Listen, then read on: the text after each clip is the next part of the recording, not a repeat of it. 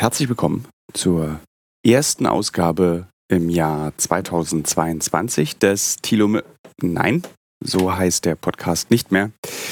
Dieser Podcast heißt ab jetzt Alles muss raus und ähm, der heißt anders, weil wir das Gefühl hatten, dass äh, wir mehr als über Uncovered in diesem Podcast sprechen. Es ändert sich nichts, liebe Hörerinnen und Hörer. Es bleibt genau das Gleiche, was ihr in den letzten zweieinhalb Jahren gehört habt und hören werdet. Also die Art und Weise, wie wir diesen Podcast gestalten, ändert sich nicht. Das heißt, es wird dieses Jahr wieder ähm, Sondersendungswochen geben. Es wird spontane Podcasts geben, wenn ähm, weltgeschichtliche Ereignisse stattfinden. Es wird Interviews, Gespräche, es wird Reisen geben. Ähm, ich werde mit dem Team unterwegs sprechen. Es sind tolle Reisen geplant schon für dieses Jahr und ähm, die Entscheidung, die wir getroffen haben, warum wir den Podcast umbenennen, ist eigentlich eine ganz einfache. Und zwar haben im Büro einige Leute schon das neue Buch gelesen. Und das neue Buch heißt ja, alles muss raus. Also so wie dieser Podcast jetzt. Und irgendwann saßen wir bei unseren wöchentlichen Podcast-Meetings, also Nils, Kaspar, Ann-Kathrin und ich, und haben gesagt, irgendwie wäre das auch ein guter Podcast-Titel. Weil irgendwie hat unser Podcast weniger mit Uncover zu tun und viel mehr mit der journalistischen Wirklichkeit von dem, was wir alle hier in diesem Büro tun. Und dann haben wir gesagt, benennen wir ihn auch einfach, alles muss raus. Also, nicht wundern, wenn in eurem Abonnement bei Spotify, Podigy, Amazon Podcast, Apple Podcast, dieser Podcast plötzlich anders heißt. Er hat nur den Namen geändert. Wir werden ein bisschen ähm, grafischer sein. Ich werde die einzelnen Folgen markieren mit äh, dem Inhalt, also was wir jetzt machen über den Titel. Also manchmal heißt ja eine Folge Insight, manchmal heißt eine Folge Spezial. Das ist so das Einzige, was sich unterscheidet. Wir versuchen ein bisschen professioneller zu sein, was das optische Erscheinungsbild betrifft. Und ähm, wir fangen mit dieser Folge an. Ein Gespräch mit äh, Matze Hilscher, den vielleicht einige kennen von seinem Podcast Hotel Matze. Ich war dort auch mal Gast und Matze und ich kennen uns schon lange und wir haben gedacht, wir machen mal einen Podcast, was wir beide vom Jahr 2022 erwarten und wie das so üblich ist in diesen äh, Gesprächen. Wir sind ganz schön vom Thema abgekommen. Außerdem Kaspar, ähm, der mit mir zusammen inhaltlich diesen Podcast gestaltet, hat mich gebeten, die Hörerinnen und Hörer dieses Podcasts zu fragen. Was wollt ihr? Was wollt ihr hören? Wollt ihr Buchtipps? Wollt ihr Videospieltipps? Wollt ihr Rubriken? Wollt ihr einfach nur große Gespräche? Ähm, wo können wir wie auf euch eingehen und unseren Inhalt anpassen? Gibt es irgendwas, was euch stört? Bitte schreibt das auf Instagram mir. Da lese ich das dann auch. Und ich hatte ja schon auch mal erklärt, ich lese eigentlich sogar die Nachrichten, die immer reinkommen bei ähm, wenn man nicht miteinander befreundet ist. Ich kann nur leider nicht immer antworten, weil man sich oft in ein Gespräch verwickelt. Jetzt wünsche ich euch, liebe Hörerinnen und Hörer, aber viel Spaß mit der ersten Folge im Jahr 2022 mit Matze und mir. Und es ist schon erstaunlich, wie lange wir gemeinsam jetzt schon diesen Podcast machen. Was ich noch vergessen habe zu sagen, ist, äh, auch die Kolumnen bleiben. Also ich werde in Zukunft auch öfter mal Texte vorlesen. Wieder Kolumnen aus der Berliner Zeitung, DB Mobil, Texte aus der Zeit, aus dem Fokus, alles, was ich so schreibe, weil ähm, mir gefeedbackt wurde über Instagram, dass dieses kleine Hörbuch am Ende des Podcasts gut ankommt. Das wollte ich noch sagen. Wünschen ist ja auch manchmal so ein, ist ein bisschen netter zu einem selber auch. Ähm, und genau, es hat manchmal auch nicht geklappt. Das heißt auch nicht, dass man, manchmal ist es auch wichtig, überhaupt seine Wünsche zu kennen und auch wirklich zu überlegen, was wünsche ich mir denn eigentlich? Also was ist denn das, was ich wirklich will? Mhm. Ähm, so, keine Ahnung, wenn, wenn, kennt man ja vom Geburtstag, so, was wünscht ihr denn? Ach, egal. Und dann kriegt man was und ist irgendwie traurig. Ja. Und, aber sich wirklich kurz mal hinzusetzen und zu sagen, ja, was wünsche ich mir denn wirklich? Was, was würde mir denn eine Freude bereiten jetzt zu Weihnachten?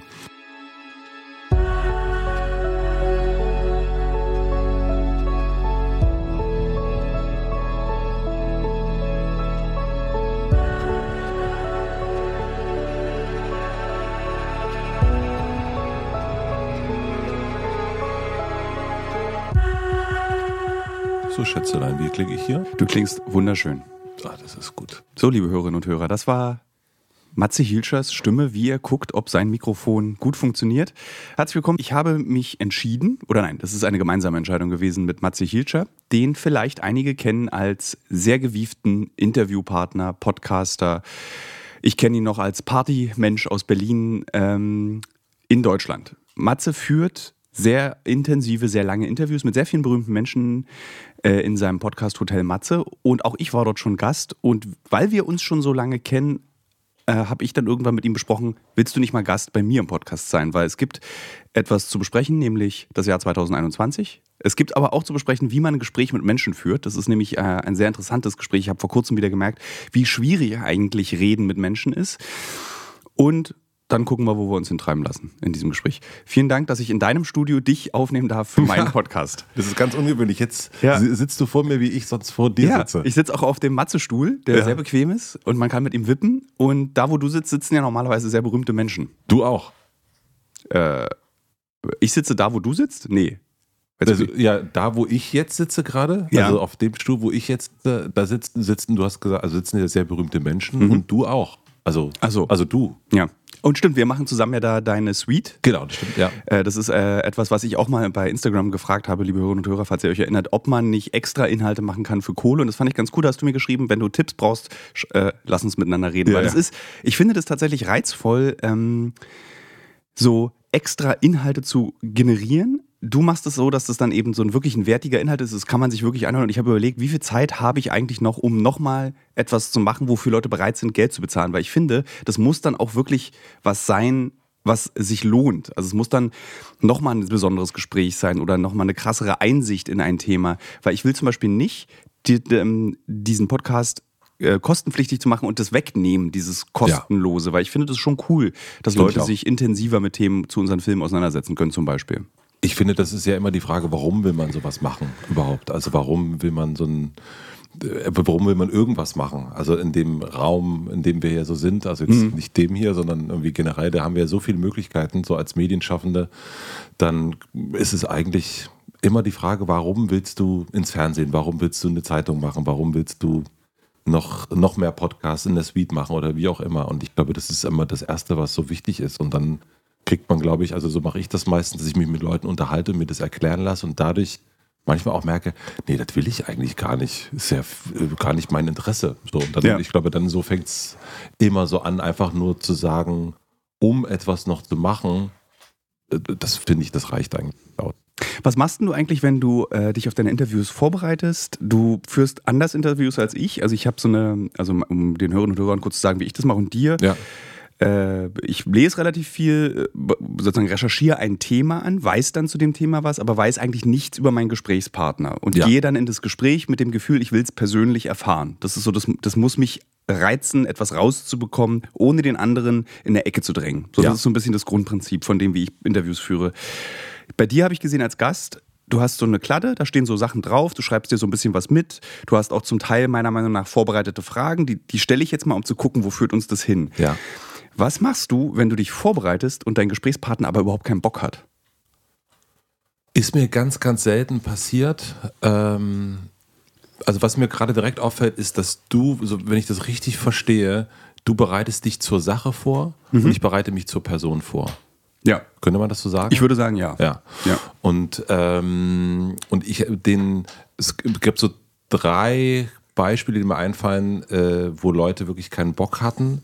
Äh, das erste war äh, mit Udo Walz. Äh, da haben wir das Interview abgebrochen dann in dem Moment, weil ich das auch gemerkt habe und dann auch wirklich gesagt habe, ich merke, du hast keine Lust, also wollen wir nicht aufhören. Mhm.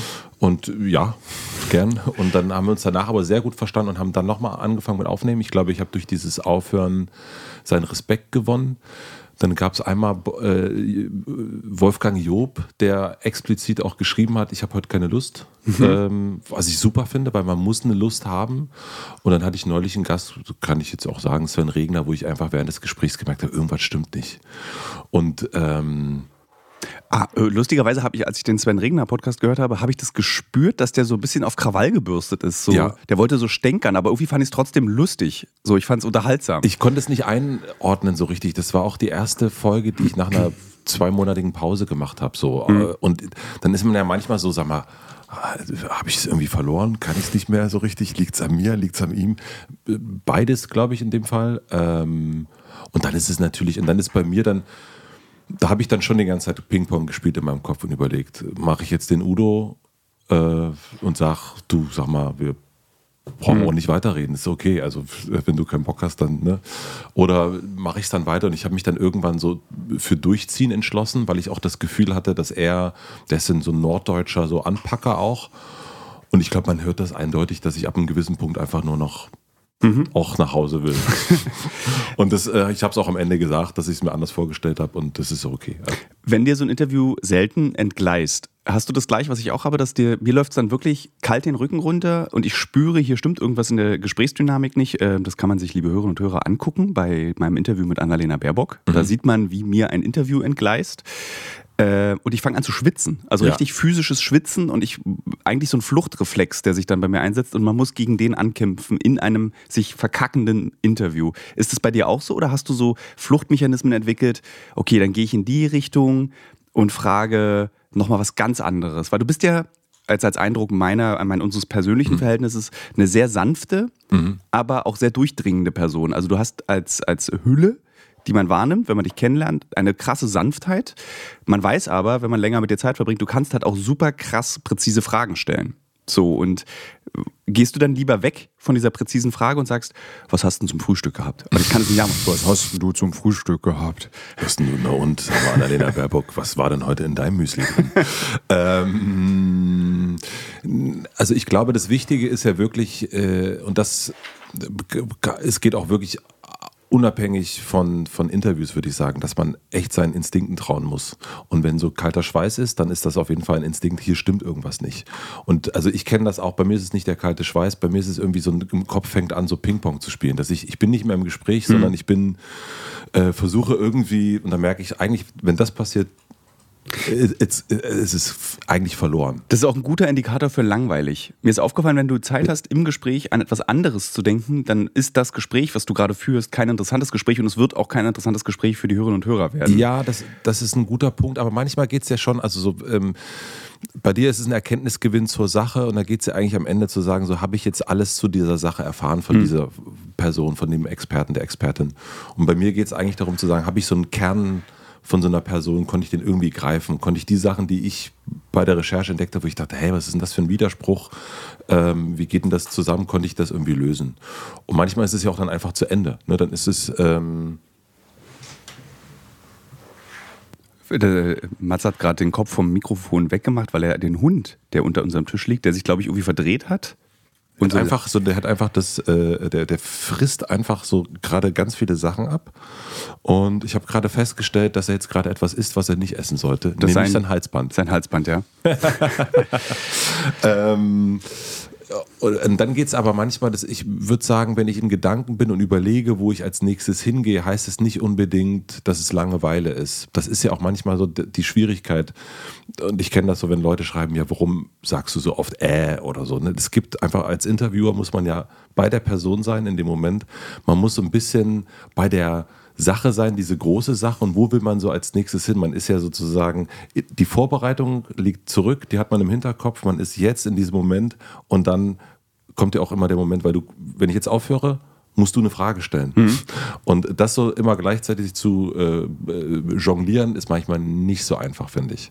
Was mich, als du angefangen hast, Hotel Matze zu machen, ähm, fand ich das faszinierend. Das war dann wirklich so, du warst Berufsmusiker, du warst wirklich im Berliner Nachtleben eine nette Erscheinung. Also du warst jetzt niemand, der irgendwie 14-Jährige mit Kokain irgendwie auf Toiletten gelockt hat, das meine ich damit. Ähm, du, Hallo. du hast mit Vergnügen dann gestartet. Wir ja. hatten hier uns in dieser Straße, in dem dein Studio ist, uns auch Büros geteilt. Also ja. wir kennen uns auch als junge Geschäftstätige. Ja. Ähm, und nach mit Vergnügen kam dann dieser Podcast. Das sind so viele verschiedene, unterschiedliche Dinge, die sich immer um Menschen allerdings drehen. Also ja. du hast immer Menschen berührt oder Menschen bewegt mit deiner Arbeit, die du gemacht hast. Was ich mich damals aber gefragt hat, ist, habe, ist, wieso du dich entschieden hast, das, was ein Journalist am meisten hasst, Interviews in Hotelzimmern mit berühmten Leuten. Mhm. Ich habe zum Beispiel immer abgelehnt, wenn gesagt wurde, Tilo, möchtest du äh, keine, äh, äh Heino Ferch im Hotel de Rom 15 Minuten interviewen zu seinem neuen Film. Ja. So. Danke, nein. Und du hast daraus ein Format gemacht. Ja. Also dieses berühmte Hotelzimmer-Interview mit einer berühmten Person. Wie, also wolltest du sagen, ich stelle mich dagegen, ich kann auch coole, mhm. berühmte Leute Interviews mhm. führen? Oder was war der Grund? Oder wolltest du einfach berühmte Leute treffen? Also es ist, ich habe es wirklich noch nie so gesehen, wie du es jetzt siehst. Und das ist, das ist total schön. Ähm, das sagt auch gleichzeitig, nein, so habe ich das gar nicht gedacht. Ähm, aber es ist ein total schönes, also weil ich das gar nicht, ich kenne diese Art von Interviews gar nicht. Ist gut, ist gut, dass das also ich habe es einmal gemacht und ja, zweimal und das reicht dann auch. Ähm, und es ist eher, ich, hab, ich wusste, dass ich einen Interview-Podcast machen will, weil ich so viele amerikanische Podcasts gehört habe. Und da ging es gar nicht unbedingt um berühmte Menschen, sondern eigentlich mm, Menschen, die mich interessieren, so im weitesten Sinne. Und, ähm, und ich habe ganz lange nach einem Namen gesucht, ähm, hatte wirklich fürchterliche Namen und irgendwann. Gib mal einen, einen will ich hören. Ähm, irgendwas mit Medien war mhm. zum Beispiel einer. Oder der äh, Podcast vom Berufsinformationszentrum Lichtenberg. Genau. Oder Stadtaffen, weil ich das Peter Fox-Album so mag. Ja. Äh, Horror. Und, ähm, und dann wirklich klassisch unter der Dusche über Hotel Mama an Hotel Matze, weil das ich schon auch das, was ja auch Hotelzimmer anbieten, ist ja so eine Art Geborgenheit. What happens in a Hotelzimmer stays in a Hotelzimmer. Mhm. Hm. Jetzt habe ich Hotelzimmer und naja, egal. Ostdeutsch ist Englisch. Ähm, und irgendwie, wenn schöne Hotels haben ja wirklich, sind ja, können ja eine Art Heimat sein, aber eben das ist halt nicht wirklich die Heimat. Und das fand ich irgendwie ganz schön, so diese Wärme, dieses Mama Matze und so, so eine Wärme zu haben, das fand ich gut. Aber letztendlich habe ich mir da gar nicht so viel Gedanken gemacht, sondern einfach so geil ich habe einen Titel, ähm, einen, einen Podcastnamen und dann kam das nach ich glaube, dritten oder vierten Gespräch, dass ich dann auch so ein bisschen so getan habe, als würden wir uns im Hotelzimmer treffen. Mhm. Ähm, das endete eigentlich mit Giovanni Di Lorenzo, der sagt, aber wir sind hier nicht in einem Hotelzimmer. Äh, man soll ja nicht denken, ich bin in Hamburg in einem Hotel, weil er, glaube ich, Angst hatte, dass man denken könnte, er schläft nicht mehr zu Hause und muss. Und ah, also, ja. Ähm, ja, und dann dachte ich, okay, jetzt ist es ein bisschen, äh, und dann seit, jetzt gibt es seit zwei Jahren diesen Raum, der wirklich explizit auch hier das Hotel quasi ist. Der sehr schön ist und der auch Vorbild ist. Ach, kann ich dich gleich fragen. Der Kollege Nils, der diesen Podcast schneidet, würde sich gerne mal deine Deckenabhängung angucken. Sehr gerne. Ähm, da würde er mit einem neuen Jahr mal vorbeikommen. ähm, bist du mit dem gleichen Selbstbewusstsein, mit dem du heute mit diesen Menschen sprichst, in den ersten Folgen auch schon umgegangen? Gar nicht. Wo hast du das hergeholt, das Selbstbewusstsein? Für die ersten Folgen? Für die ersten und wo kam das her im Verlauf der weiteren Folgen dann? Naja, am Anfang ist es, also erstmal zu wissen, dass man es schneiden kann. Mhm. Ist ja erstmal so ein, man hat irgendwie, man, man probiert etwas und weiß, naja, notfalls ist es dann von der, von der Stunde nur 15 Minuten. Ähm, das hilft, finde ich, ungemein bei solchen Sachen. Ähm, was mir geholfen hat, ist, ich habe schon ein paar Mal Interviews gehabt, so selber. Ich wurde interviewt und ähm, habe andere Interviews geführt, immer so, aber irgendwie anders, so ein bisschen. Das heißt, ich, ich kann irgendwie mit Leuten ganz gut und kann, äh, also diese Sicherheit hatte ich schon irgendwie. Ähm, und ich habe so für die meisten Sachen, die ich irgendwie anfange, gibt's, gibt's, gebe ich mir so eine Zahl, sage, ich will jetzt zehn Folgen Hotel Matze machen. Mhm. So war das am Anfang. Und ganz egal, was Tilo, meine Mutter oder irgendjemand sagt dazu, ich mache diese zehn Folgen ähm, und kann dann entscheiden, ob ich das weitermache oder nicht. Ähm, und es wird sowieso ein Gewinn sein, weil ich lerne, Interviews zu führen und, äh, und weil ich Leute kennenlernen werde. So. Ähm, das ist zum Beispiel bei der Suite ne, ganz wichtig. Das ist irgendwie, da verdiene ich nicht so viel Geld damit. Das ist auch äh, wirklich sehr, sehr viel weniger als jetzt im Hotel Matze. Und es hören auch sehr, sehr viel weniger Leute. Aber es hat den Vorteil und es ist ein Gewinn, dass ich dich dieses Jahr so oft getroffen habe. Mhm. Und dadurch ist es allein schon. Ähm, und ich konnte so Sachen ausprobieren, die ich im Hotel Matze gar nicht so machen will. Deswegen ist das schon ein Gewinn. Ja. Und, und völlig egal, wie das funktioniert. Und dann, also so kam es am Anfang, das Selbstbewusstsein, das zu machen. Und dann irgendwann natürlich auch gibt es eine gewisse Routine, obwohl die nicht ganz so.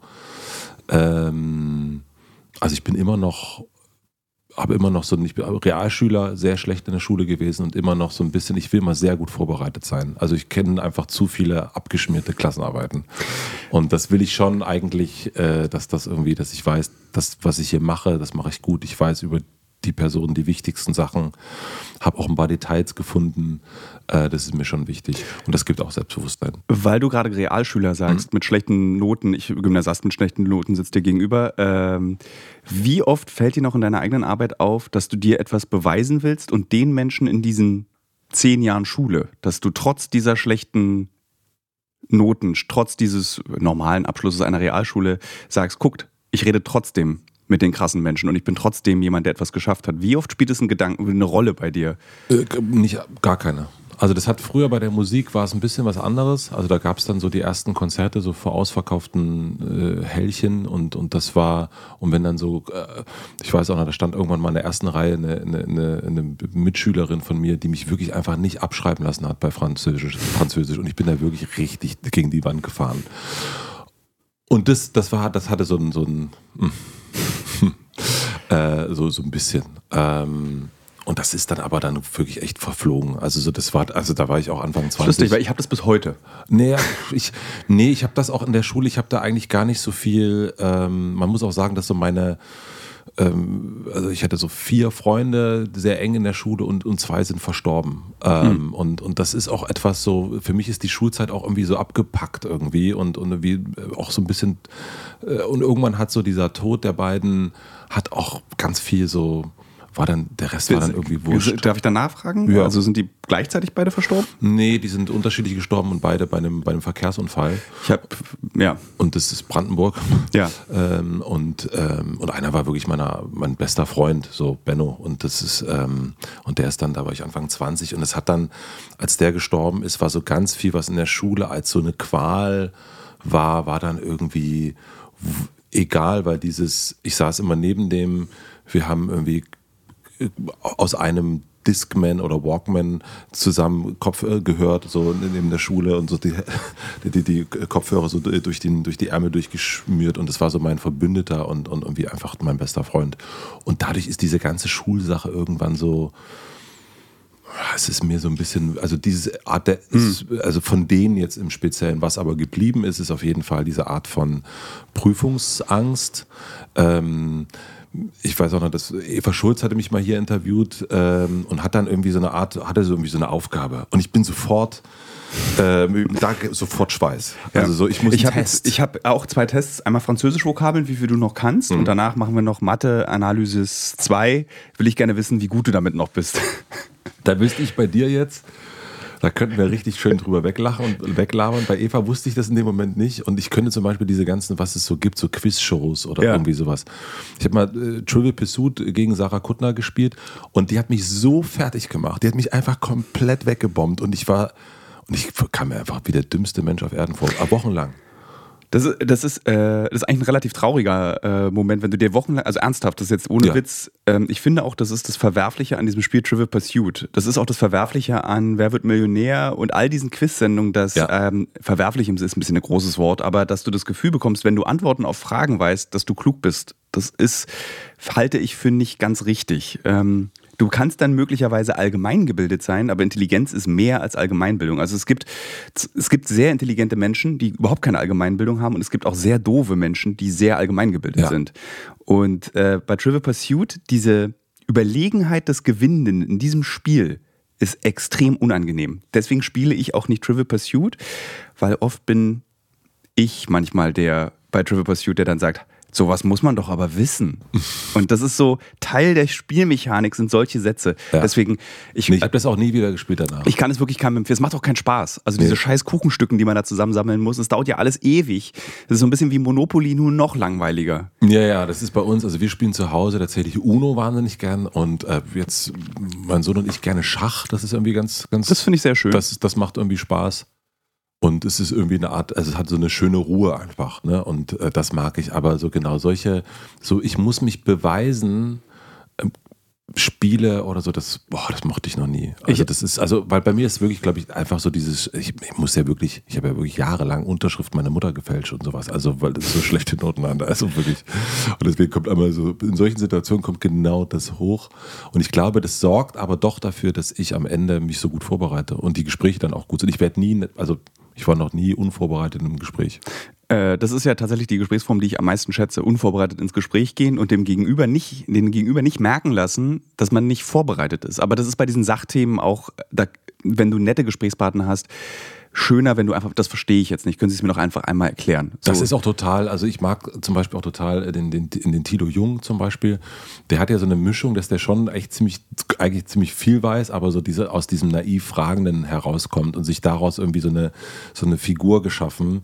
Ähm, ich, das irgendwie finde ich das reizvoll natürlich, irgendwie sowas, äh, dass er das so kann. Mhm. Und natürlich kannte ich auch mich hinsetzen und sagen, naja, es gibt es ja ab und zu mal auch im Hotel so eine, so eine Einstiegsfrage, wenn wir uns in einer Hotelbar treffen würden, was würdest du, was würdest ja. du mir antworten, wenn ich dich frage, was machst du beruflich? Und damit kann man ja auch schon irgendwie so gut rein. Also man könnte das auch machen, aber irgendwie fühle ich das, äh, fühle ich das irgendwie komisch. Also das sind ob das jetzt berühmte Menschen sind oder nicht, am Ende schenken sie mir irgendwie zwei, drei Stunden ihrer ja, Zeit. Was viel ist. Also wenn ja. du überlegst, dass die meisten Menschen, die berühmt sind und was auch immer das bedeutet, ja. gerne so eine halbe Stunde sich Zeit Genau, das sind diese Hotelgespräche. So, ne? Und das ist, ähm, und das möchte ich natürlich einfach nicht. Äh, kann 22 überhaupt noch schöner werden als 21? Also so was ist eigentlich, also ich habe das Gefühl, es geht nur bergab und wir müssen uns ans Bergab gewöhnen. Und dann haben wir schon festgestellt, oh, das ist ja schon schöner, wenn ich mich mehr an nervig gewöhne. Ja. Du empfindest das ja als sehr nervig, ja. das 21? Ich fand 21 extrem unangenehm. Ja. So, weil man sich gewöhnt hat an eine Unplanbarkeit. Und das ist ja eigentlich so, der, das ist der, der, das ist wirklich, da gehst du ja mit sieben Meilenstiefeln auf die psychische äh, Erkrankung zu, wenn du in dieser, in der ständigen Undefinierbarkeit, in der ständigen Unkontrollierbarkeit dich bewegst und dich daran gewöhnt hast, das erschöpft so, schon sehr. Ja, das, das stimmt. Ich glaube aber, dass äh, so ist es nun mal. Ne? Also das ist äh, so ganz, da bin ich ganz pragmatisch. Also es ist eigentlich, die Sachen sind nicht planbar äh, und, ähm, und die, wir, wir, konnten die auch noch nie planen. Das ist einfach eine absolute, absolute Irrglauben, dass wir das Leben planen können. Äh, ich glaube, wir können es uns einrichten aber wir können es einfach nicht planen. Das ist, äh, meine Mutter hat immer gesagt, wer plant, plant zweimal. Und es stimmt auch absolut. Ich kenne den Spruch nur mit, wer billig kauft, kauft zweimal. Ja. Okay. nee, wer, wer, wer, dumm ist, geht einmal, sagt Angelo, mein Handwerker. ähm, die Unplanbarkeit, also du sagst, die Unplanbarkeit ist eine Tatsache des Lebens und wir werden jetzt durch Corona daran erinnert. Ja. Das guckt euch an, so sieht es aus. So, so ist, ist die einfach. Wirklichkeit. Das ist so ist die Wirklichkeit. Wir können, das ist einfach ein totaler. Äh, wir glauben, wir können das mit dem Handy und mit all den Sachen. Wir können wir können das irgendwie alles so richtig planen, wie es so sein soll. Absolut nicht. Wusstest du das vorher schon? Ja. Du wirkst auf mich aber immer sehr organisiert, geplant und strukturiert. Ja, das heißt aber nicht, dass ich, dass das dann stimmt. Also dass das dann irgendwie, das heißt ja nicht nur, weil ich das so geplant habe, dass das dann so ist. Das hilft mir, mir hilft schon natürlich irgendwie äh, Google Maps oder andere KartenherstellerInnen ja. zu nutzen. Vollkommen klar, aber natürlich gehe ich auch, also so die Reifenpanne, ähm, der Laster, der hinten reinfährt und all diese Sachen, das ist, also und, dass, dass das passieren kann und auch wird, davon, also es ist nicht, dass ich permanent davon ausgehe. Jetzt frage ich mich allerdings gerade, ob das die Erkenntnis des Älterwerdens ist oder ob das Corona ist, weil ich dieses äh, nicht mehr erschreckt sein oder sich zu erschrecken vor ähm, Ungewissheiten erscheint mir etwas, das einsetzt mit ab 40. Dieses es gibt bei uns in der Firma bei Mitvergnügen gibt es so, so eine Frage, die immer wieder kommt. Wie ist denn euer Fünfjahresplan? Und das ist der, das ist die Frage, die MitarbeiterInnen stellen. Das ist genauso, wenn man neue Leute kennenlernt und einstellen will und so weiter und so fort. Das ist immer diese Frage. Wirklich? Ganz, also wirklich. Also jetzt, wir führen gerade Bewerbungsgespräche und es ist immer wieder diese Frage.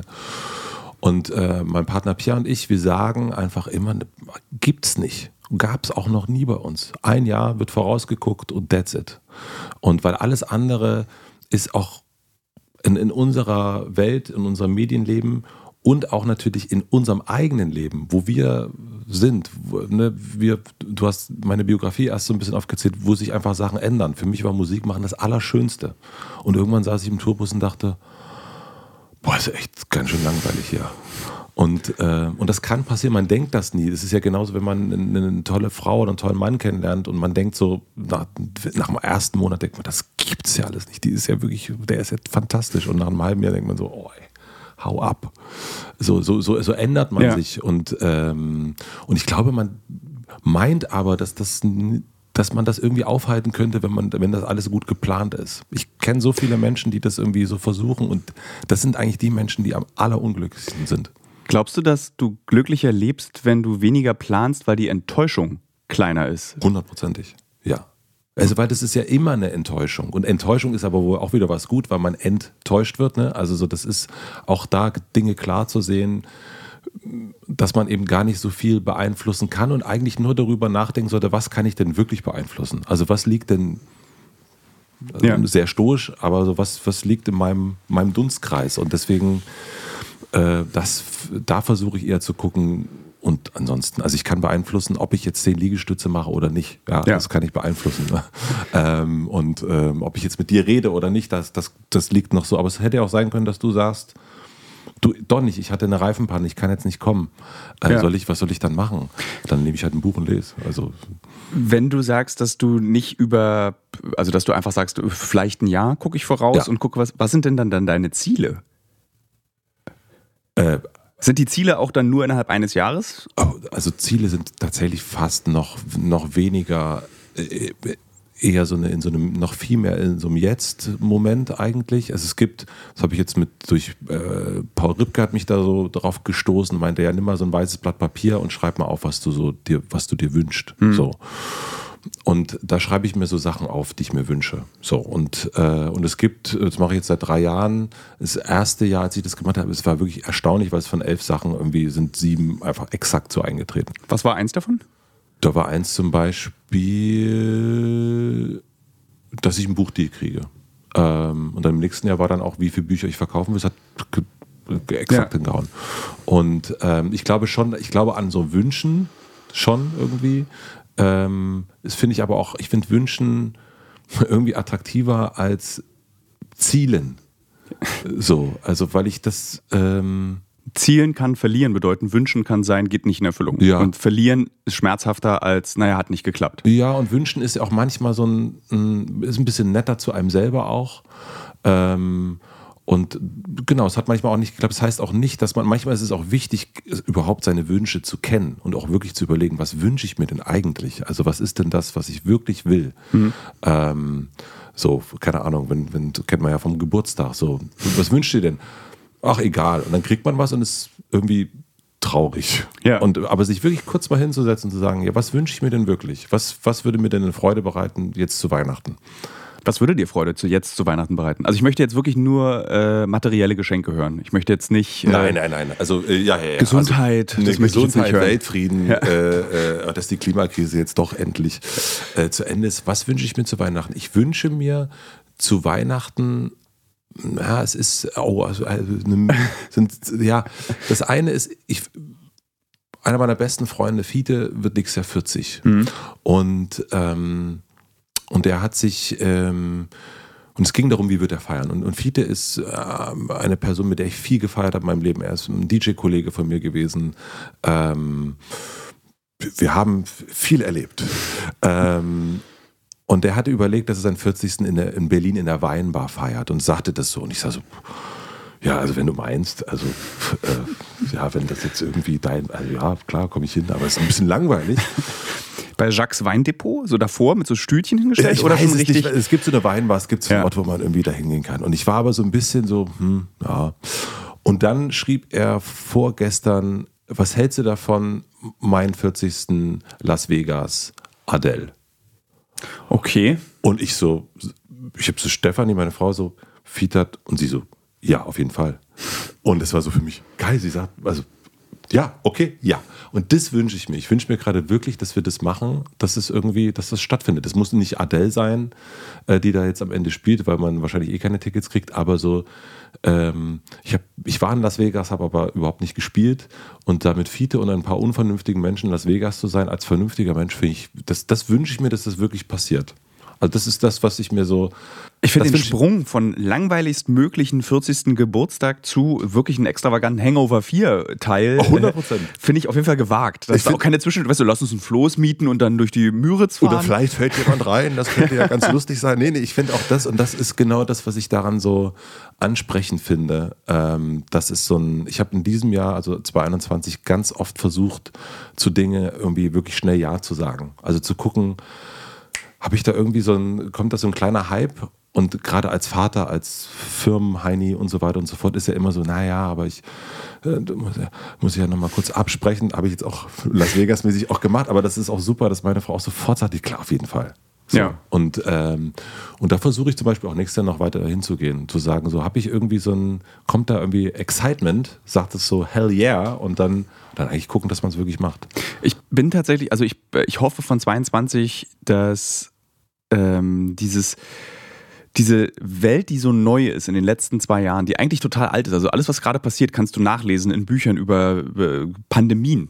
Ja. Also die, die Prozesse sind die gleichen. Also als die Pest kam, war es ja auch so, dass danach ein großer Satz gemacht wurde in gesellschaftlicher Entwicklung, in Hygiene.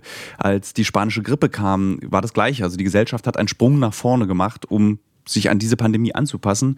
Und wir werden irgendwann diese Pandemie nutznießen können. Wir werden irgendwann die Vorteile erkennen und sagen, okay, das hat die Pandemie verändert. Einer der großen Vorteile, und ich mache gerade so Anführungsstriche mit den Fingern, ist ja, wir müssen keine Dienstreisen mehr machen. Äh, jetzt fällt den Menschen allerdings auf, dass ihnen Dienstreisen ganz schön fehlen, weil sie immer im Homeoffice. Weil sie auch zu Hause sind, natürlich, Ja. weil sie dann doch immer mit der Frau Mann zusammen sein müssen, die sie irgendwann geheiratet haben. Und denken so, oh, scheiße, immer das Gleiche. Ja, das stimmt. Ähm, ich bin aber, also ich bin ein bisschen überrascht, dass du ähm, das Ungeplante, ähm, dass du, dass dir das so, dass dir das so problematisch erscheint. Weil ich dich ja so kenne, und da haben wir auch in unserer letzten äh, äh, Sweet-Folge drüber gesprochen, äh, als ein äh, Mensch, der sehr im Flow ist und eigentlich so ähm, sich einerseits natürlich so eine Struktur, eine Planbarkeit wünscht, aber eigentlich in so einem äh, so, ein- so ein Schmetterling äh, lebt. Ja. Ähm, warum sehnst du dich oder warum ist dieses ungeplante Ich glaube, so vielleicht Ding? müssen wir das, das Wort ändern von ungeplant in Verbote. Also so, äh, es herrschen so viele verständliche Verbote zurzeit, dass nichts möglich ist. Und das erscheint mir als ungeplant, als Unplanbarkeit. Also so, Ja. wir planen jetzt gerade einen Film über Afghanistan nächstes Jahr ähm, und organisieren das und du hast dann halt aber Omikron und du bist, ich weiß halt nicht, ob ich wirklich im April nach Afghanistan fahren kann. Ich weiß es nicht, ob das klappt. Ich, wir haben jetzt mit Protagonisten gesprochen schon, wir organisieren das schon. Und dieses, diese, ähm, ich nenne das immer so Expeditionsenttäuschung. Du kaufst schon die Gummistiefel, aber kannst nicht los, weil irgendwas dazwischen kommt. Und guckst immer auf diese Gummistiefel und weißt, ach, eigentlich wäre ich jetzt da oder da. Aber ich kann halt nicht los, weil die, die übergeordneten Verbote mir das nicht möglich machen. Und ich erwarte das eigentlich bei jeder Story, bei jeder Idee, die wir haben im Büro, erwarte ich immer irgendein Hindernis, was einfach nur ein unüberwindbares Verbot ist. Nämlich, du darfst nicht einreisen. So, und Ja, das aber ich meine, du, ihr geht ja sowieso mit dem, was ihr macht, ihr sowieso immer dahin, wo erstmal geht nicht ist. So, ne? Also das ist ja, das fängt ja eigentlich, Uncovered fängt ja genau da an, wo, wo da steht, geht nicht.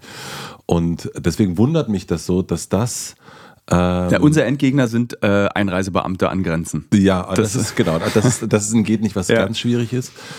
Und ich frage mich auf der anderen Seite aber auch, wenn das zum Beispiel dich so, mh, ich weiß jetzt nicht, ob Stress ein großes Wort ist oder so, wo, wo, wo dein Leben so ein bisschen ungemütlich wird an der Stelle und so, so ungemütlich, dass du dich nicht wohlfühlst, dann, also würde ich jetzt zum Beispiel als deinen Therapeut fragen, würde ich sagen, naja, Tilo, meiner Beobachtung nach waren die erfolgreichsten Filme, die du je gemacht hast und die, die dich auch wirklich weitergebracht haben, auch persönlich, die Filme, die du in den letzten Jahren auch in Deutschland gemacht hast. Warum, warum an Grenzbeamte äh, scheitern ähm, und nicht einfach hier gucken? Das ist ja lustig, dass du sagst, der Kollege Rohleder, der gerade anrief, der sagt genau das Gleiche. Warum? Du hast doch die Welt durchgespielt, bleib doch bei uns. Erzähl doch von hier. Ähm, ich glaube, ich brauche das.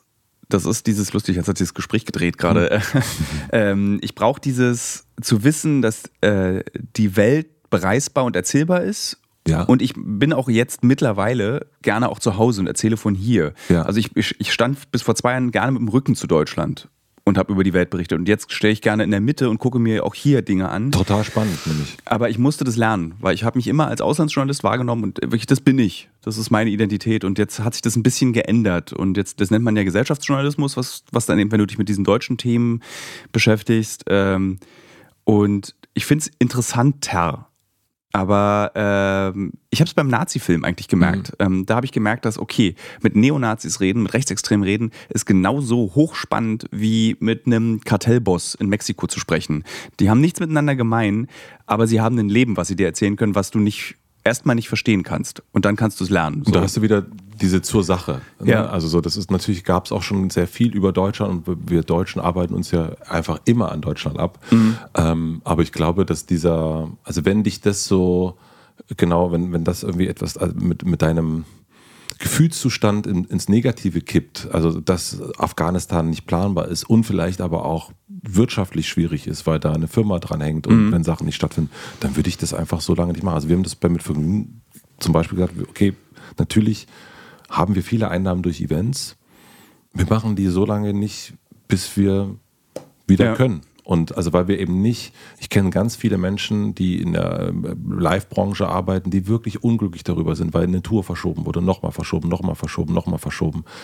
Anwälte verdienen sich gerade dumm und dusselig ähm, an, an all diesen Ja. äh, Situationen. Und da würde ich eigentlich immer, also gerade weil wir es uns ja so ein bisschen aussuchen können, und das ist ein großes Privileg, würde ich doch dann dahin gehen, wo ich weiß, dass ich irgendwie, wo, wo trotzdem davor steht, geht nicht. Das wird bei dir auch, du wirst jetzt auch nicht anfangen, ah, Blumenhändler, ähm, was sind das eigentlich für Menschen?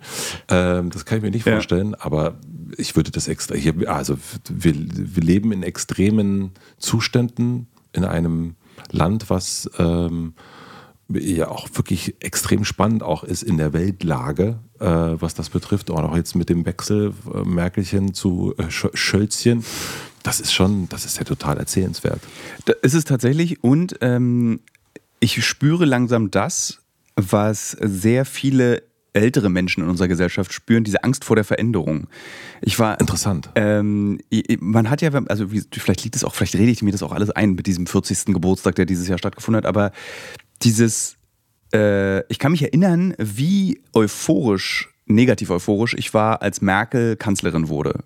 Vor Ja. 16 Jahren. Also ich war so meine große Leidenschaft der Sozialdemokratie, auch wenn ich Gerhard Schröder jetzt nicht als den besten Kanzler, den wir je hatten, aber er war charismatisch. Das fand ich schon irgendwie, der war halt so ein, so ein so Pimmel rausmacker. Das fand man damals, vor 16 Jahren, fand man das noch krass, dass jemand sich so auf dem Weltparkett so benehmen kann. Das fand Ja. man einfach, hat, war beeindruckend. War, Ja. als ich damals irgendwie, ja, so Anfang 20-Jähriger. Ich finde es ja immer sehr praktisch, wenn mein Leben korreliert mit den Werbepartnern und Partnerinnen, die ich habe. Zurzeit mache ich eine große Recherche zum Thema Marathon. Demzufolge muss ich natürlich auch wissen, wie man einen Marathon läuft und trainiere tatsächlich dafür. Nicht, weil ich Ü40 bin, sondern wirklich, weil ich als Journalist ein bisschen etwas über dieses Marathon-Business herausbekommen möchte.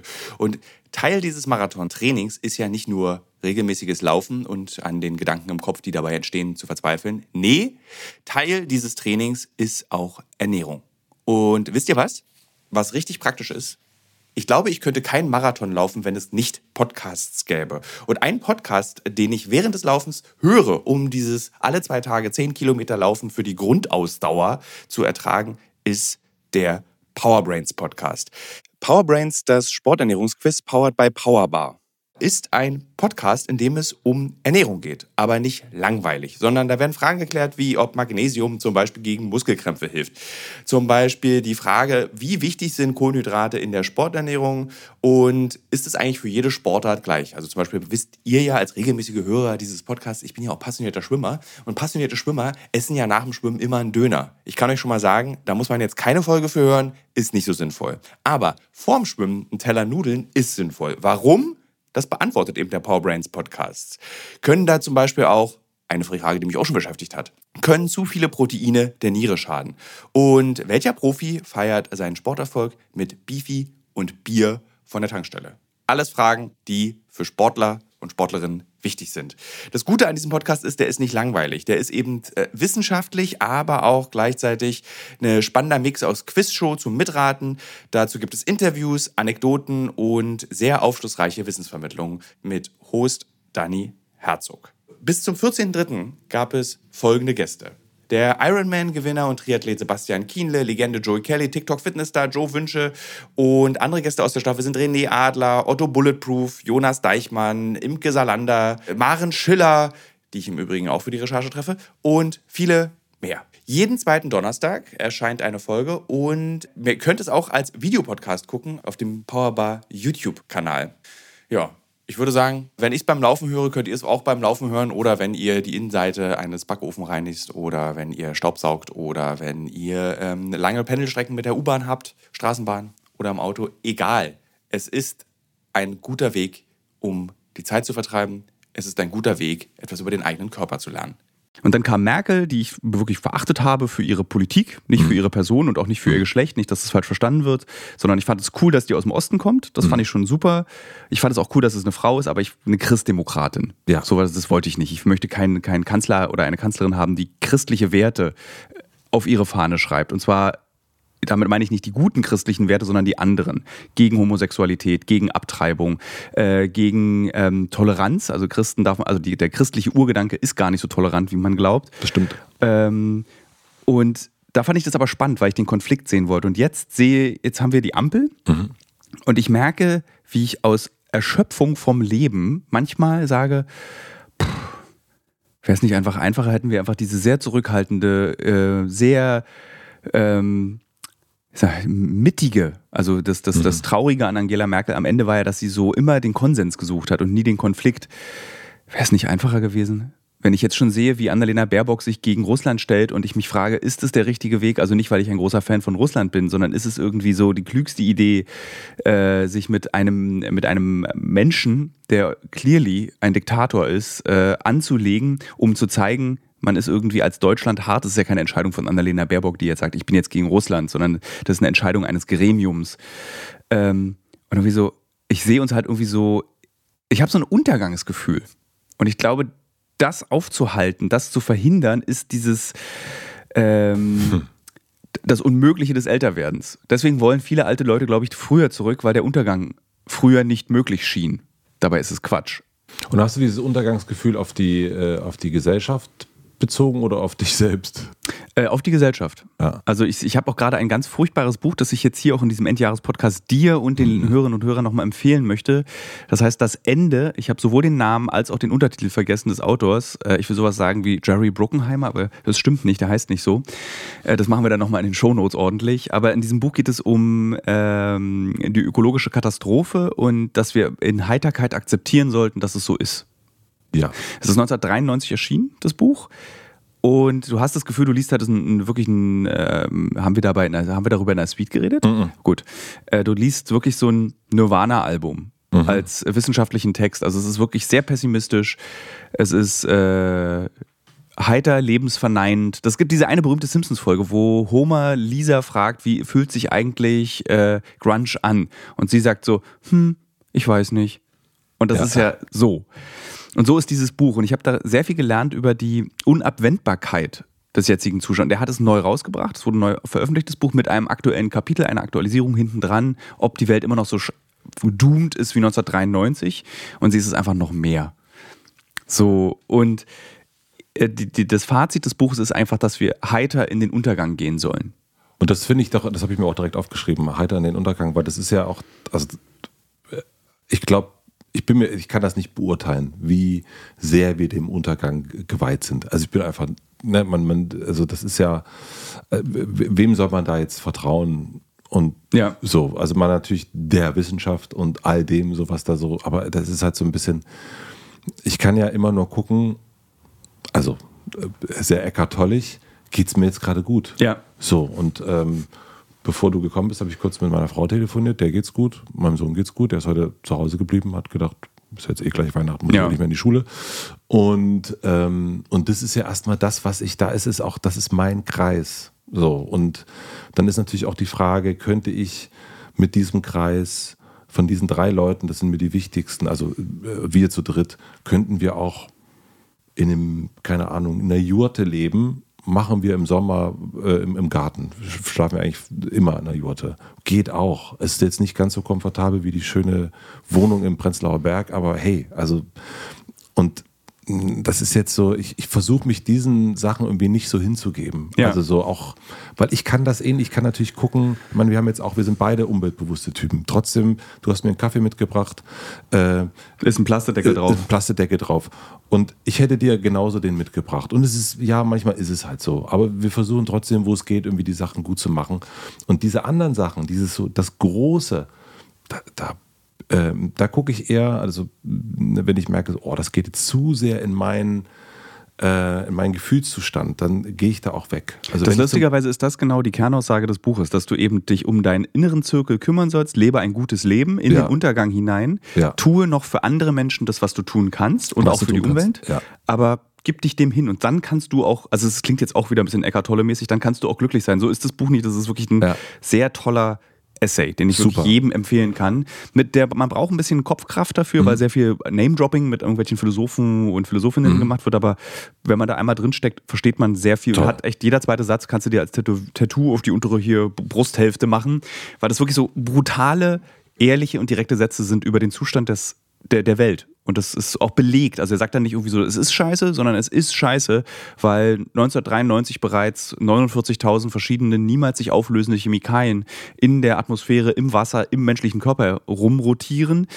Und eigentlich niemand weiß, was das mit uns macht. Und er macht dann, es gibt diese drei oder es gibt vier Gründe, warum wir uns in den Abgrund stürzen. Die meisten reden nur über drei. Mhm. Und der vierte ist eben auch dieses Chemikalien-Ding, über das keiner spricht. Wow.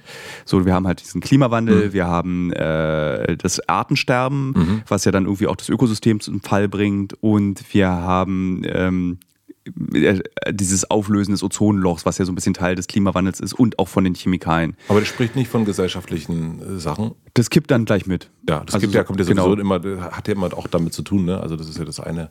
Also ich glaube, wenn die Antarktis und die Arktis geschmolzen ist, schmilzt auch unsere Gesellschaft. Ja. Da können wir gleich Tschüss sein. Da kannst du dann, also ich meine, wir in Berlin haben ja hier noch ein bisschen Glück. Ja. Wir sind dann zwar Hafenstadt und das Klima wird auch unangenehm hier, aber es ist ja wir, also Berlin, wirklich, wenn du mal so guckst, auf der ganzen Welt, es gibt wenig Städte, die so günstig für den Klimawandel gelegen sind wie Berlin. Mhm. So, wir sind hier in so einer Senke, es ist feucht heiß, im Sommer nicht trocken heiß. Mhm. Und äh, ja, herzlich willkommen. Kommt bitte alle nach Berlin. Kommt, kommt, Klimawandel. Es, es, werden noch ein paar Leute kommen, glaube ja, ich auch. Das denke ja. ich auch. Aber das ist ja genau das, ne? Diesen, diesen, du kannst diese Sachen das ist, ich merke das immer, wenn ich, wenn ich Medien äh, lese und wenn ich dann irgendwie Überschriften lese wie ähm, jetzt überrollt der Virus Europa, mhm. ne, Spiegel. Ähm, da merke ich krass, was das für eine Wortwahl ist. Finde so. ich auch verachtenswert. Und das ist äh, was. Und hier ist das Wort richtig so gemeint. Ja, hier ja. ist es so gemeint. Und das ist so, und da merke ich, ah, okay, das soll jetzt genau das machen, dass ich Angst bekomme. Fick dich. Mhm. So, und zu und dann wird für ein paar Tage, werden sie bestraft mit keine Klicks von mir.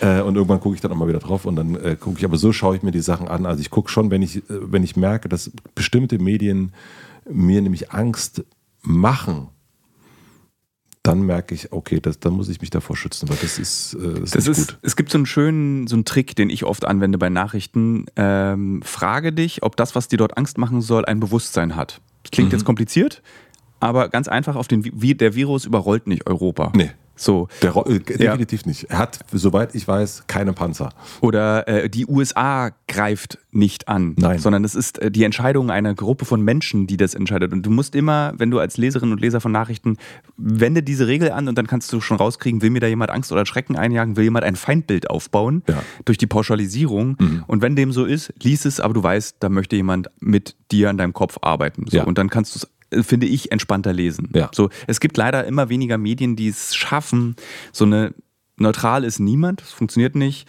die es aber so, die angstfrei berichten. Also es gibt manchmal Artikel im Neuen Deutschland überraschenderweise, die sehr neutral sind, mhm. was, was niemand gedacht hätte, weil das ja so ein sehr linkes Magaz mhm. äh, Tageszeitung ist. Und ähm, ja, mir fällt gar kein anderes Beispiel ein gerade. Ich finde tatsächlich äh, die Taz. Äh, Stimmt äh, gut, weil das, ich meine, da muss man auch mal sagen, erstmal so, es ist gar nicht mehr so schlecht, dass das irgendwie den Leserinnen und Lesern selbst gehört, das Ding. Mhm. Ähm, und das, also Genossenschaft, und das ist schon, merkt man auch irgendwie dem, dem, die haben so eine, äh, also auch an den Überschriften und so weiter, merkt, da ist so ein Humor dabei. Der ist irgendwie mhm. so ein bisschen, das ist der Humor der Unabhängigen. Ja. Und das ist wirklich sehr, sehr schön. Und das kann mir irgendwie von den, also kein Medienbashing hier bitte.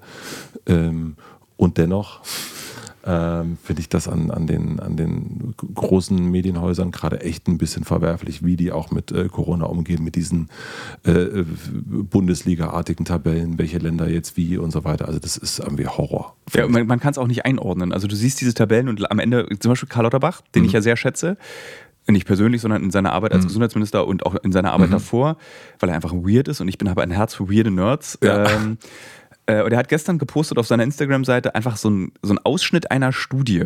Ja. Und das war so kompliziert und ich habe dann so reingezoomt und so, hä, was lese ich denn da 0,8? Was? Ich verstehe das überhaupt nicht. Und dann gab es unten so einen kleinen einordnenden Text, was das bedeutet, nämlich dass Omikron genauso wahrscheinlich genauso gefährlich ist wie alle anderen Varianten, was Hospitalisierungsraten betrifft. Und dann habe ich überlegt, ist es gut, dass er jetzt so in seiner kaltschnäuzigen Wissenschaftlerart es einfach so postet und sagt, weil dieser Satz, ja, Omikron ist wahrscheinlich genauso gefährlich wie alle anderen Sachen und im Übrigen, Omikron verbreitet sich 1,5 mal so schnell wie alle anderen Varianten. Dann dachte ich so, das ist eine Information, die wahr ist, die richtig ist wahrscheinlich, aber die so angsteinflößend ist. Und er es ja mit der emotionalen Kälte eines Wissenschaftlers einfach gepostet hat. So, und da war so ein Moment, wo ich mir so eine Einordnung gewünscht hätte, eine emotionale. Also, wenn man sagt, okay, das ist so, aber es gibt Maßnahmen, die helfen könnten. Das wissen wir aber noch nicht, wir arbeiten daran. Und er hat es einfach so, also ich glaube, durch Lauterbach kommt so eine gewisse wissenschaftliche Kälte in der Übermittlung von Informationen auf uns zu. Ja, also total und auch, äh, also, ähm, ja, also das, ja, also, also ich, ja, lass uns dieses Fass nicht aufmachen, Ja. denn es ist ein Fass, was, ähm, äh, was zu dolle brennen könnte. Dann zurück zu dir. Du bist nämlich immer, ich, das ist mir aufgefallen in den vielen Podcasts, die ich mittlerweile von dir gehört habe, weil ich beim Schwimmen immer deinen Podcast was ich schön höre. finde. Äh, was sehr viel, was angenehmes. Ähm, was mir aber aufgefallen ist, ist, du bist nie hart. Du bist nie böse oder du bist nie gemein, sondern du bist immer. Ähm, eigentlich bist du so, wie, wie wenn man- im Urlaub ankommt und das erste Mal die Flughafentür aufgeht und dieser warme Wind einem entgegenbläst. So ist dieses, so hören sich die Gespräche mit dir an. Du bist so, du wehst um deine Gesprächspartner rum. Ja. Und was ich total beeindruckend finde, ist, du stellst nicht mal krass genaue Fragen, sondern die Leute öffnen sich von ganz alleine. Du musst gar nicht groß rumbohren. Möchtest du gerne auch mal böse sein? Möchtest du gerne mal der strenge, stechende, ähm, ich stelle meinen Gesprächspartner, ich dränge ihn in die Ecke und dann öffnet er sich? Also ich kenne ja nie, wirklich niemanden, der sich in der Ecke jemals geöffnet hat. Nee, Also- ich auch nicht. Und Ja. das, ähm, also das ist auch wirklich mit dem Finger auf jemanden zeigen und ihn in die Ecke damit drängen. Und dann soll er sagen, so fühle ich mich. Ja.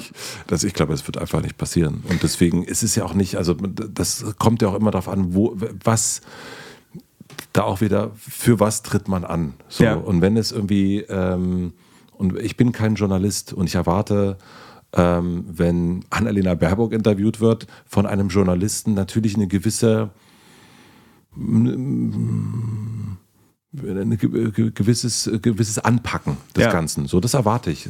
Da geht es um die Sache. Da muss es für mich zum Beispiel auch, wenn es um den Wahlkampf 2021 geht, das war mir viel zu gefühlig. Ich wollte, ich will, dann will ich sagen, mir ist das scheißegal, ob die jetzt irgendwo abgeschrieben hat oder nicht. Hat die jetzt eine Sachkenntnis oder Ja. nicht, ob die jetzt ein guter oder ein Mensch ist oder herzensgut oder so, meine Güte. Also davon kann ich mir nichts rufen. Hatte ich dir das eigentlich mal erzählt, dass ich so eine ganz fiese Frage für dieses Interview bei ProSieben vorbereitet hatte, die ich leider nicht stellen durfte? Äh, Und zwar ist sie ja, war, ist ihr Wahlkreis ja Lausitz. Ja. Und also dieses Ta- Tage, genau. Komm ich her, wa? Und ich wollte ihr eine Gundermann-Frage stellen, Mhm. weil sie sich ja immer so als die Frau, die die Sorgen und Nöte dieser Menschen äh, Ja. positioniert hat. Und ich konnte ihr das nie glauben. Das Ja. war für mich immer ein Wahlprogramm und ich wollte sie fragen, äh, ob sie diese, diese Blume auf dem schwarzen Sand ist und wollte gucken, ob sie diese Frage versteht. Als ich meine, weil Gundermann spielt eine große Rolle. Äh, Für die, die es nicht wissen, es ist ein Musiker, mit dem ich mich auch nie auseinandergesetzt hatte, weil so Cottbus und Umgebung ist nicht meine Welt. Ja. Ähm, aber ich habe den Film gesehen über Gundermann und der hat mich extrem berührt. Das weil ist ein super Film. Es ist wirklich Boah, ein, Gänsehaut. Mhm. wirklich ein ganz toller Film, um zu verstehen, wie funktioniert DDR, wie funktioniert die Nachwendezeit. Und ich wollte eigentlich ihr diese Frage stellen, jetzt habe ich den Faden verloren. Achso, als äh, Beispiel einer gemeinen Frage. Aber dann wurde auch gesagt, das ist zu gemein und zu spezifisch und das interessiert den Zuschauer nicht. Das ist, glaube ich, ja, das ist, glaube ich, ne, das ist natürlich da auch wiederum die Frage, ne, wo ist man da gerade? Finde Ja. ich auch, also so, ich kann, da könnte ich zum Beispiel, ähm, es- von wem ist der Satz, sei niemand schlauer als der Einheimische, äh, ähm, von, auch nicht, aber es ist ein guter Satz. ja, und das ist dann in so einem Moment, wenn jemand, ähm, ich bringe das mal zu mir zurück, weil es so, weil ich dann besser erklären kann. Ich saß hier mit, oder du hast es auch gehört, zum Teil äh, Juli C. saß ich nicht hier, wir haben virtuell miteinander gesprochen und wir reden die ersten 45 Minuten über Pferde. Und in keinem Fernsehsender der Welt, äh, in, auf keiner, in keinem Radiosender der Welt und auch wahrscheinlich, wenn ich irgendwo, keine Ahnung, ein Spotify-Exclusive hätte, würden, hätten die alle gesagt so, mal fünf Minuten und dann ist, ist gut. Und ich habe mir das angehört und habe auch mich gefragt, nimm ich es raus, kürze ich es oder lasse ich es so stehen? Und habe mich dann, hab dann gesagt, so, nee, ich weiß ja durch die vielen Zuschriften, die ich kriege, dass die Leute damit total gut umgehen können und dass die das irgendwie interessant finden, weil mich das in dem Moment einfach interessiert. Mhm. Und der, das war's. Natürlich gab es Leute, die gesagt haben, ich glaube, du warst auch einer davon, also das mit den Pferden war ein bisschen lang, ähm, aber eben auch ganz, ganz viele, die gesagt haben, das war ja total geil, so habe ich das noch nie betrachtet mit Pferden und geil, wie ihr dadurch ja. und so weiter und so fort. Und da bin ich ja der Einheimische in dem Moment. Ich kenne mein Hotel, meinen Podcast, die Leute, die das hören, auch kann einschätzen, ist das jetzt irgendwie, weil es mich interessiert hat, kann es auch andere interessieren. Und ich glaube, bei wenn Pro7, wenn da Menschen sind, die, keine Ahnung, so eine Sendung schon oft gemacht haben, äh, sich mit solchen Sachen auseinandersetzen und so weiter und so fort. Und man ist dann derjenige, der dort fragt, der Moderator, hm. finde ich dann auch in dem Moment.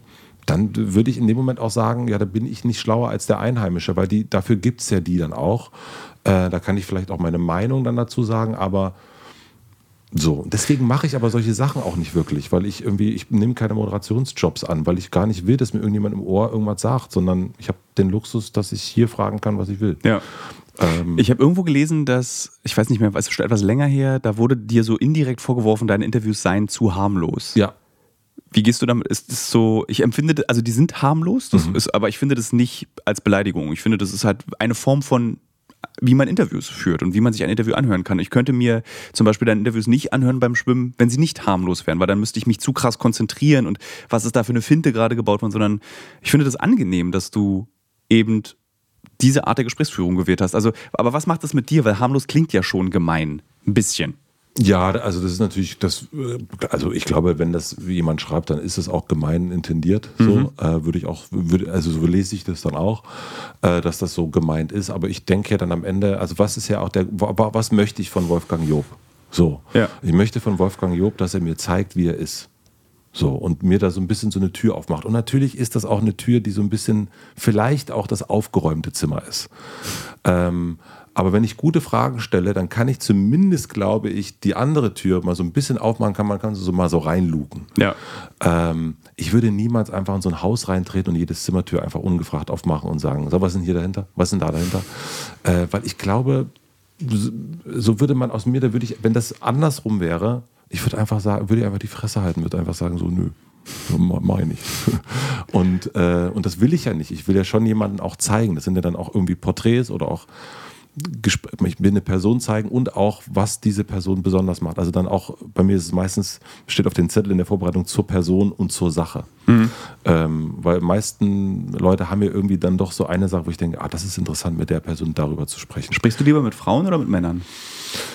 Ähm, also die liebsten Gespräche in diesem Jahr waren mehr mit Frauen.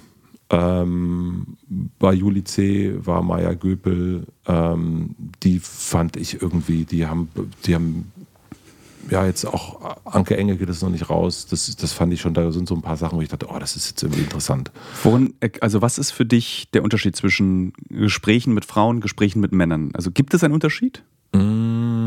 Ja, es gibt auf jeden Fall einen Unterschied. Frauen sind viel, viel vorsichtiger, äh, weil sie viel, viel mehr zu verlieren haben. Sie werden in der Öffentlichkeit mehr rangenommen, jetzt so ganz hartes Wort, ja. aber äh, so ist es, glaube ich, auch wirklich. Äh, Frauen haben viel, viel größere Angst vor Shitstorms ähm, als Männer. Ähm, und deswegen reden Frauen bedachter, ähm, sind dann aber auch, haben eine andere Klarheit. Männer labern, also. Wie wir beide. Wir sind gerade, warte mal, 56 Minuten lebender Beweis, Männer wir, labern. Wir labern so ein bisschen rum, denken, das reicht dann so aus. Und Frauen, also wenn man jetzt irgendwie eine, eine Juli C nimmt und eine Maya Göbel, das ist halt einfach so derartig Hand und Fuß, was die dann reden. Ähm, und das ist natürlich toll. Also deswegen ist diese Vorsicht, die sie haben, die ist fürchterlich, weil der Grund dafür ist fürchterlich, aber für das Gespräch ist es gar nicht so schlecht, also weil es irgendwie eine Art Konzentration hat. Und aber ich habe auch schon, also so, ähm, also das hat dann auch immer mit der Person zu tun. Also ich kann mir auch vorstellen, ich, also ein großer Wunsch von mir ist, ich will äh, endlich den Herrn Lanz interviewen. Ich glaube, es wird ein super Gespräch. Ich kann mir das nicht anders vorstellen. Ja. Ähm, ich glaube, auch mit Harald Schmidt wird es super, wenn das irgendwann mal klappt. So. Hast, sind die auf der Liste? Ja, ja, ja, ja, Genau. Und das ist, ähm, das wünsche ich mir schon, aber es gibt natürlich auch ähm, Also das kann man auch so ganz pauschal nicht sagen. Ähm, ich habe dieses Jahr Ferdinand von Schirach das zweite Mal interviewt und das war auch also ein, ein Gespräch, was ich auch noch nie geführt habe, so weil es so mhm. um Grundgesetz, europäisches Recht und so weiter ging und da aber auch, das war wirklich so, okay, ich sitze hier gerade irgendwie äh, wirklich im Unterricht und da ist ein Lehrer, der irgendwie drei Stunden echt mal sein Wissen pumpt. So, und das macht total Spaß, mit dem irgendwie ja. über so über ganz andere Sachen mal zu reden. Das ist schon, das ist schon super, ja. Wenn du dir, wir hatten ja vorhin über Wünsche gesprochen, mhm. ähm, was wünschst du dir für, also was wünschst du dir tatsächlich für 2022? Ähm, Und was können wir von deinen Wünschen lernen? Oh, aber dann möchte ich das auch von dir wissen. Ah, du hast da schon Wunschzettel gemacht? Also ich habe nee. meinen Wunschzettel noch nicht gemacht. Ich habe meinen Wunschzettel auch noch nicht gemacht. Also mehr trinken war bei mir so der Wunsch für 2022, weil ich so wenig Alkohol trinke. Ich war vor kurzem auf einer Party. Ich will endlich hab, anfangen mit Rauchen. Also ich, und ich habe festgestellt, ich, bin, ich kann halt einfach keinen Alkohol trinken. Ich war der Erste, der um 2.33 Uhr im Bett war. Alle hatten irgendwie super Fun. Und ich war dann so, ich war dann einfach müde und wollte dann so ins Bett. Das war dann so mein Highlight, dass ich der Einzige auf dieser Veranstaltung dann am nächsten Morgen war, der frisch war. Weil ich einfach weder einen Kater hatte und weil ich sehr früh im Bett war. Ja, das ist aber das ist ein, herrliches Gefühl. Hm, ja, ist toll, aber ich möchte auch gerne mal wieder betrunken sein. Ich möchte es gerne mal wieder, ich möchte gerne mal wieder diese Gedankenlosigkeit des Alkoholrauschs spüren. Mhm. Ja, Gedankenlosigkeit. Also ich wünsche mir auf jeden Fall, ich, man kann ja alles sagen, ne? Ja, ja, kannst du machen. Also ich wünsche mir auf jeden Fall, dass wir beide im nächsten Jahr zusammen LSD nehmen. Mhm. Äh, da hätte ich, hätte ich äh, noch nie gemacht und ich weiß ja, da mir gegenüber sitzt ein erfahrener Mann. Das steht auf meinem Wunschzettel jetzt direkt drauf. Äh, schreibe ich mir direkt, Bitte, du schreibst drauf. Schreibe drauf. Und dadurch, du hast ja von deiner Jote erzählt, einen besseren Ort gibt es eigentlich nicht. Ja, Oh, das ist aber gut, da können wir das da machen. ähm, da haben wir schon direkt einen Ort gefunden. Ich wünsche mir ähm, die, die Woche in Las Vegas. Äh, ich wünsche mir für mich selber, dass ich, ähm, äh, dass ich das Privileg, was ich habe, dass ich äh, das noch mehr anerkenne. Ähm, das ist manchmal, um das zu erklären, manchmal mache ich Sachen, weil ich denke, ich muss die machen. Das, man muss viel arbeiten. Äh, nur dann ist es was wert und es muss auch ein bisschen mhm. wehtun und dann ist es was wert, dieses preußische, äh, äh, sich mal schön auf den, auf den Rücken hauen die ganze Zeit, wenn man irgendwie noch eine Runde dreht und noch eine Runde dreht. Und aber auch mal zu sagen, so eigentlich, wenn ich ganz ehrlich bin, reicht für mein Wohlbefinden und auch für mein finanzielles Auskommen, eigentlich reicht es aus, einen Podcast die Woche zu machen. Und that's the fucking it. Und ein gutes Gespräch die Woche zu mhm. führen und damit könnte das schon set and done. Und ich packe mir aber schon die Woche immer so voll, dass, ähm, äh, dass das so ein, also dann habe ich ein Gespräch und habe dann vielleicht ich, mich zumindest mir immer eine halbe Stunde danach, um so langsam runterzukommen wieder und wieder so in den normalen, aber eigentlich könnte ich danach nach Hause gehen und könnte sagen, wisst ihr, mit wem ich heute gesprochen habe? Das war ja total geil. Und, ähm, und, das, äh, und dann in der anderen Zeit hat LSD mit Tilo ähm, nach Las Vegas fahren und auch dieses Privileg so ein bisschen und aber auch coole Sachen zu machen, irgendwie mit Nevin Subotic nach Äthiopien und gucken, was man da, wie man da vielleicht ja. Sachen machen kann. Das wünsche ich mir so ein bisschen mehr und so diesen nicht so angebumst zu sein. Ich bin manchmal ganz schön angebumst und das ist, ähm, das muss ich gar nicht. Also ich frage mich dann, warum mache ich es trotzdem? Ja. Jetzt die wichtigste Frage zum Schluss. Mhm. Hättest oh, du ein großes Plakat von der Alexander. Äh, ähm, ich will aber auch noch deine Wünsche, will ich von dir auch noch wissen. Ich versuche die Wünsche dann noch schnell zusammenzulügen, weil ich mir doch noch nicht so richtig außer Na, mehr die, trinken. Das nee, wir, wir, wir, wir, lügen hier nicht. Ja, okay. Bitte. okay ähm, äh, hättest du geknallt dieses Jahr, wenn du knallst? Oder wirst du knallen, Böller kaufen? Ich finde, das, das sagt, sagt sehr viel aus, wenn jemand gerne böllert. Ich äh, gebe dir eine Hilfe, ich böller sehr oder hätte sehr gerne geböllert, wenn ich in Deutschland gewesen wäre. Okay, also jetzt musste ich wirklich ganz über äh, mit dem Knallen, weil ich ganz kurz, was äh, redet jetzt über Sex? Nee, reine Böller, nur Böller. Re, nee, interessiert mich gar nicht. Null? Nee. Noch nie? Nicht mal als Kind Böller in Briefkästen, Böller in Gullis? Nee. Raketen?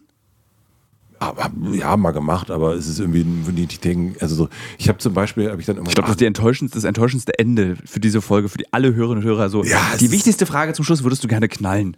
Würdest du gerne knallen? äh, äh, und die Antwort ist nein. Äh, ich finde ja deine Fragen, die du ja in deinem Podcast stellst, auch immer super schwer mit diesem Plakat. Ich fand es ja mega schwer, als du mich gefragt Was hast hast. du drauf geschrieben? Weißt du das äh, ruft öfter eure Oma an. ja, ja, ja. Oh, äh, wunderschön. Wow. Aber ich musste darüber lange nachdenken, mit meiner Mutter einen Spaziergang durch Berlin machen und dann sprachen wir über meine Oma und dann erzählte ich ihr davon und sie sagte, letztendlich war es ihre Idee zu sagen, Ja. na, eigentlich sollten die Leute öfter bei Oma anrufen. Ja, voll. Es ist absolut gut. Also, wenn man noch eine Oma hat, ich habe keine mehr, aber Ähm, ist ich auch nicht und deswegen waren wir waren sehr traurig darüber. Ja. Aber und dann habe ich interessanterweise so äh, fast alle strugglen mit dieser Frage, was würdest du da auf diese Plakatwand draufschreiben? Also alle sagen ganz schnell irgendwas und dann, aber du hörst immer so, was könnte man da eigentlich, hm, da Ja. könnte man eigentlich was Besseres Ja, antworten. ja.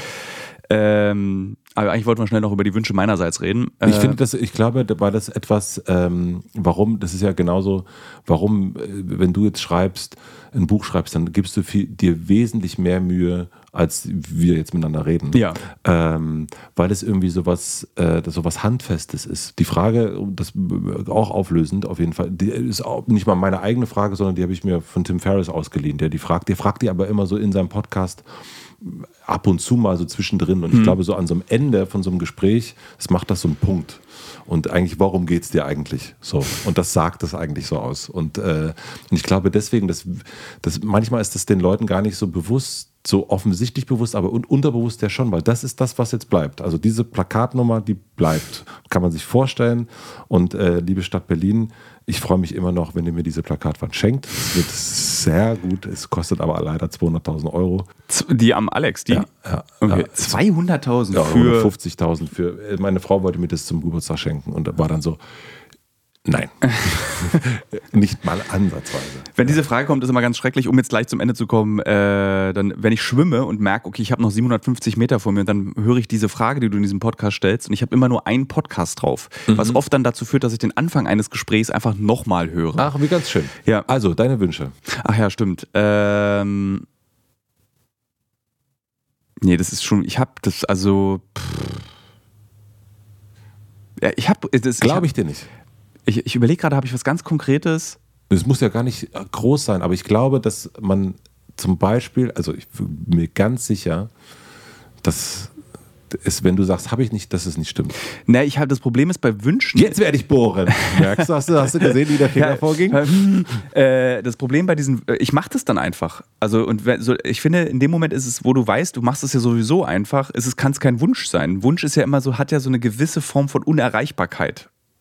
Oder zumindest ist es ein bisschen komplizierter dahin zu kommen. Nein, du kannst, also ich glaube, du brauchst, also für mich sind es ja die Wünsche, für dich sind es eher die Ziele.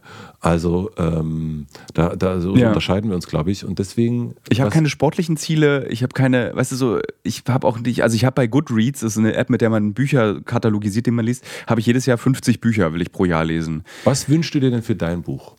Alles muss Ah, raus. das ist eine interessante Frage. Hm, Kann man jetzt vorbestellen. Stimmt, das ist tatsächlich jetzt vorbestellbar. Liebe Hörerinnen, liebe Hörer, danke, dass du mir da hier so hilfst beim Marketing. liebe Hörerinnen, liebe Hörer, das Buch Alles muss raus von Thilo Mischke, so wie im Übrigen dieser Podcast heißen wird, ist jetzt vorbestellbar. Bitte bestellt vor. Äh, Oder auch nach, falls es jetzt, falls es danach hört. Also stimmt, also das bleibt ja auch liegen. ja, ich habe auch die erste, ich habe auch die erste, äh, du hast ja mir die erste Seite vorgelesen. Ja. Ja. ja. Hm. Ähm, so, wo waren wir stehen geblieben? Was wünschst du dir für das Buch? Genau, was wünsche ich mir für das Buch? Irgendwie, ich wünsche mir zum Beispiel, also es, äh, es, ich habe nicht den Wunsch, dass es ein Bestseller wird. Aber ich freue mich natürlich darüber, wenn es ein Bestseller wird. So, ich will nicht, dieses Buch muss jetzt unbedingt sich so krass, ich glaube, der Verlag, der das hört, der zuckt jetzt gerade so innerlich zusammen, weil der Verlag hat natürlich ein Interesse daran, dass es ein Bestseller ist. Aber ich jetzt, bin jetzt auch in der Phase des, ähm, der Buchabgabe, also es liegt da, und äh, es wartet darauf gedruckt zu werden, wo ich mich schäme für das, was ich da getan habe. Und deswegen kann ich mir gar nicht vorstellen, das will das sowieso keiner lesen, wen interessiert es denn so? Deswegen, Normal, ja. deswegen habe ich so, bäh, also so, deswegen habe ich gerade keinen Wunsch zu diesem Buch. Wünsche dir, dass deine Eltern darauf stolz sind? Auch nicht. Es gibt ja ein Buch von dir, also du bist ja bekannt vor allen Dingen durch ein Buch. Ja. Wir Intim, das Aufklärungsbuch, das ich geschrieben habe, das keiner kennt. äh, ähm, ähm, mit, mit dem Titel, da haben wir auch schon tausendmal drüber Ja. geredet und alle anderen auch. Ähm, und dafür bist du ja sozusagen, wenn man sagt Thilo Mischke Buch, ist es ja das Buch. Also dein In äh, 80 Frauen um die Welt, in sagen wir es 80 doch Frauen einfach. Ja. Und ähm, wünschst du dir, dass dieses neue Buch, das so ein bisschen, wo man sagt, es kommt dann jetzt einfach oben drauf und jetzt liegt einfach mal das Buch. Für, Nee. Nein. Überhaupt nicht, weil das neue Buch ist ein, ein Produkt dieses anderen Buches. Weil man darf nicht vergessen, dass die Weltreise, die ich gemacht habe für dieses Buch, hat dazu geführt, dass ich überlege, ich möchte nur noch aus dem Ausland berichten, was wiederum am Ende dann der Grund wahrscheinlich ist, warum ich mit einer Anfang 60-jährigen Dortmunderin in Syrien sitze. Also alles hängt ja in irgendeiner Art und Weise in meinem Leben zusammen und wenn man will, ist das eigentlich die also wenn man, wenn man Bock hat und sich mit meinem Leben beschäftigen will und du kannst eigentlich anfangen bei den Neon-Artikeln von 2005 und du findest Dinge, die heute noch eine Gültigkeit haben. Also so, es hängt ja irgendwie alles zusammen. Deswegen will ich auch nichts verdecken oder abdecken. Aber, so. nicht, äh, aber nicht geplant, oder? Nee. Na, dann heißt doch äh, 22 weiter ins Ungeplante. Vielen Dank, dass du mir geholfen hast, da meine Wünsche zu entdecken. Vielen Dank, dass du mein Gast warst. Danke äh, dir. Wir haben ganz wenig eigentlich über 2022 geredet, aber ganz viel über uns und dich. Finde Ja, ich das eigentlich schön. ich, äh, das ungewöhnlich für mich. So, äh, wir haben ja extra noch den Platz getauscht, damit ich nicht auf dem gleichen sitze und so. Und das ähm, ist ähm, ungewöhnlich, aber ich, wie immer genieße ich es, mit dir zu quatschen. Dann auf vier, ich wünsche mir noch mehr Podcasts mit dir zusammen nächstes Jahr. Das ist doch ein ganz konkreter Wunsch. Ge- Durch die uns die. Glasscheibe. äh, liebe Hörerinnen, liebe Hörer, ich weiß nicht, ob das die letzte Folge dieses Jahres war oder ob das die erste des nächsten. Ich weiß es einfach nicht. Deswegen wünsche ich euch erstmal äh, ein schönes neues Jahr. Und falls es die Folge ist, die schon im neuen Jahr war, ich hoffe, ihr hattet alle, hattet alle ein schönes Silvester. Ich habe Ähm, nicht geknallt. Es hat, niemand hat geknallt, es ist ja auch verboten äh, und äh, ich werde auf jeden Fall gleich noch eine Kolumne vorlesen. Wir hören uns nächste Woche. Viel exklusiver als die Leser der Berliner Zeitung, jetzt die Kolumne von letzten Sonnabend. Und das Besondere ist, ich bin noch im Urlaub. Und es geht auch in dieser Kolumne um den Urlaub. Äh, und deswegen lese ich es jetzt einfach mal vor. Berlin, 15. Januar 2026. Vater und Mutter laufen links und rechts neben mir. Mein Bruder weiter hinten, sein Hund, der Juri heißt und nervt, aber schlau ist, hält ihn zurück. Seine Frau telefoniert. Ein warmer Januartag, wir haben uns an 13 Grad und jahreszeitlich verwirrte Knospen gewöhnt. Wir spazieren, kaufen Kaffee beim kurdischen Bäcker. Der Vater isst ein Ochsenauge, die Mutter will Hafermilch in ihren Kaffee. Der Bruder und ich essen Brötchen mit Ei und ich bezahle mit meinem Krypto-Wallet. Wegen der Inflation ist das besser. Wir spazieren die Karl-Marx-Allee entlang. Die neoklassizistischen Träume Bauhaus hassender Sozialisten sind mittlerweile ein Weltkulturerbe. Fühlt sich an wie früher, hier. Sonst ist alles anders geworden am 15. Januar 2026. Ja, so stelle ich es mir vor. Ich habe Urlaub. Jetzt hier in der Gegenwart heute an diesem Sonnabend im Jahr 2022. Ich bin weit weg von zu Hause.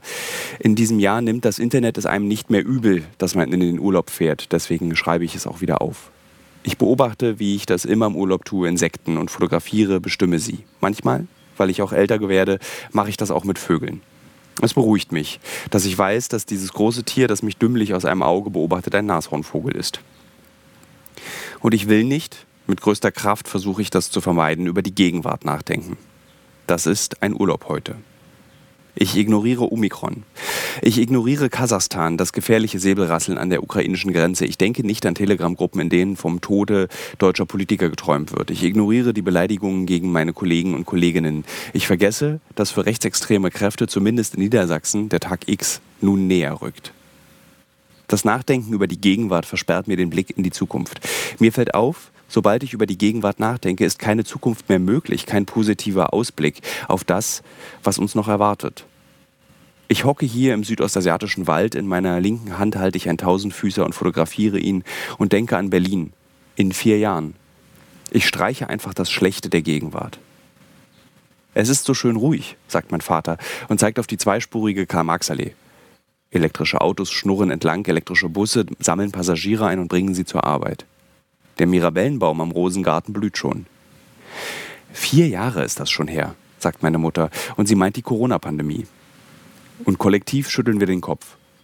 Könnt ihr euch noch daran erinnern, dass die Leute Staatsrevolutionen ausgerufen haben wegen Masken und Impfungen, während vier Flugstunden weiter östlich Menschen sterben, weil die Gaspreise steigen? Und wieder nicken. Die Erinnerungen an zerstörte Freundschaften, an das große Vertragen danach, das große Verzeihen und das Glück darüber, dass diese Gesellschaft verzeihen kann. Arbeitskollegen von mir, die Jens Spahn als Josef Mengele bezeichnet haben, die Lauterbach mit Hitler verglichen, sie haben sich entschuldigt. Und wir, wir haben uns auch entschuldigt, weil wir lieber nichts mit denen zu tun haben wollten. Das war ein Fehler. Mit dem Finger auf sie zeigen hat nichts gebracht. Lügen ist kein Widerstand, ignorieren ist keine Vernunft. Das haben wir gemeinsam erkannt. Und wie sollten wir auch geduldig bleiben? Wieso sollten wir ihnen weiter zuhören, nachdem sie uns beleidigt, bedroht, ja sogar umgebracht haben? Trotzdem, wir haben verziehen. Vater hat gestern die mRNA-Hautkrebsimpfung bekommen, sagt meine Mutter, und ich bin beruhigt. Vater ist jetzt 74. Wann bist du dran, will ich wissen. Und Mutter sagt, sie braucht noch keine. Die Zukunft ist gesund. Das beruhigt mich. Ich weiß nicht, wohin ich noch gucken soll, denke ich in meinem Urlaub. Der Blick in die Vergangenheit ist verstellt, wie der Blick in eine vergangene Beziehung. Früher, auch ich denke so, war vieles besser. Und ich kann so nur denken, weil ich das Dunkle, das Schreckliche vergesse, ignoriere, ja verdränge. Für mich, für die meisten Menschen ist Leben ein ständiges Traumatisieren und Verdrängen. Das ist nur gesund, sonst würden wir am Scheitern der Welt zugrunde gehen. Die gefallene Mauer, die Irrelevanz der Eltern in einer Gesellschaft, die nur Gewinner hofiert, die HIV-Krise, der Jugoslawienkrieg, der 11. September, Irak, Afghanistan, das Ozonloch, die Naturkatastrophen. Früher war alles besser? Naja, wenigstens gab es noch die D-Mark, sagen die ganz Alten. Und wir, die Jungen, lachen unverständlich und kontrollieren die Bitcoin-Kurse. 275.000 Euro je Bitcoin am 15. Januar 2026. Wohin soll ich noch blicken, denke ich, als ich Urlaub habe? Der Blick in die Zukunft ist der einzig mögliche Blick, der uns noch geblieben ist. Die Gegenwart unerträglich, die Vergangenheit verblendet. Der Tausendfüßer dreht sich zu einer ängstlichen Schnecke zusammen. Ich lege ihn unter das Blatt einer wilden Urwaldpflanze. Er kringelt sich in Sicherheit mit seinen tausend Füßen. Er braucht keine großen Schritte, um in Sicherheit zu kommen. Er braucht nur viele kleine Füße. Früher, als ich mir die Zukunft vorgestellt habe, da dachte ich nur an die Welt, an fliegende Autos, unerschöpfliche Energie, an den friedlich besiedelten Mars. Heute in meinem Urlaub hier am anderen Ende der Welt zwischen Wellen, Kokosnüssen und meiner erträglichen Tatenlosigkeit als Amateur-Entomologe ist 2022 nicht mehr viel davon geblieben. Da denke ich nur an die Zukunft meiner Familie, an die Gesundheit meiner Eltern. Ich wünsche mir nur eins, dass wir gesund bleiben körperlich und geistig, dass wir den 15. Januar 2026 erleben werden als ein ungewöhnlich warmen Tag, an dem ich mir am Frankfurter Tor den Pullover ausziehe und im Kaffee und Tee eine Cola ohne Zucker kaufe, um sie mit meinem Bruder zu teilen. Wenn ich von der Zukunft träume, dann träume ich eigentlich von einer erträglichen Gegenwart. Vielen Dank, liebe Hörerinnen und Hörer. Wir hören uns nächste Woche zu einer weiteren Folge von Alles muss raus. Die ist auch schon aufgezeichnet. Ich weiß nicht, ob es die wird, aber ich kann ja schon mal ein bisschen teasern. Ich habe mich anderthalb Jahre nach unserem Deutsch-Rechts-Radikal-Film mal wieder mit Lisa Licentia getroffen. Und wir haben uns darüber unterhalten, was in ihrem Leben in den letzten anderthalb Jahren passiert ist. Wir hören uns nächste Woche bei einer neuen Folge von Alles muss raus mit mir, Thilo Mischke. Weil ich das Gefühl habe, dass äh, die Menschen, die an diesem Podcast mitwirken, nicht genug Aufmerksamkeit und Credits dafür bekommen, dass ich dieses Dings hier nicht mehr alleine mache, gibt es jetzt ab dieser Folge, jede Folge, ein Abspann. Ich danke Nils Augustin für die technische Bearbeitung dieses Podcasts. Ich danke Kaspar Dudek für die redaktionelle Betreuung und an Kathrin für die Redaktionsleitung. Dies ist ein Podcast, der von PQPP2 Audio produziert wurde im Auftrag von Starwatch.